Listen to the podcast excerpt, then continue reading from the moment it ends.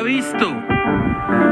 El presidente Andrés Manuel López Obrador sugirió crear una asociación que ofrezca terapia a quienes cometan actos ilícitos. Debe crearse un grupo de terapias que dé tratamiento a quienes padecen de la enfermedad de la corrupción y no lo reconocen para aceptar que tienen ese problema, una especie de grupo 3R. Cuando hablo de que la corrupción es una enfermedad, es eso. Lo primero que se tiene que hacer es aceptar que se está enfermo. Hay que crear una asociación para recuperarlos, hacerles ver que el dinero no es la vida que no es lo material lo que da felicidad, que solo siendo buenos podemos ser felices.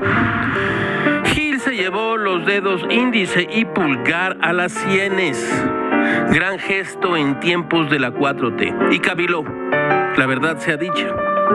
Gil quisiera ser bueno y multimillonario al mismo tiempo. ¿Eso no es posible? En cuanto a la creación de un programa de terapias para corruptos, Gil quiere participar y ayudar al presidente y su gobierno. Buenas tardes, licenciado Peña Nieto, gusto de verlo. Recuestes en el diván, póngase cómodo. ¿Qué lo trae a este humilde consultorio?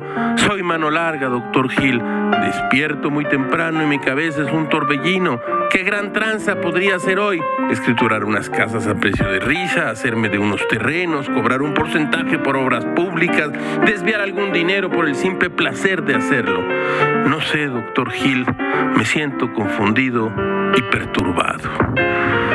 Todo es muy raro, caracho, como diría así es Lewis. Cualquier necio puede escribir en lenguaje erudito. La verdadera prueba es el lenguaje corriente.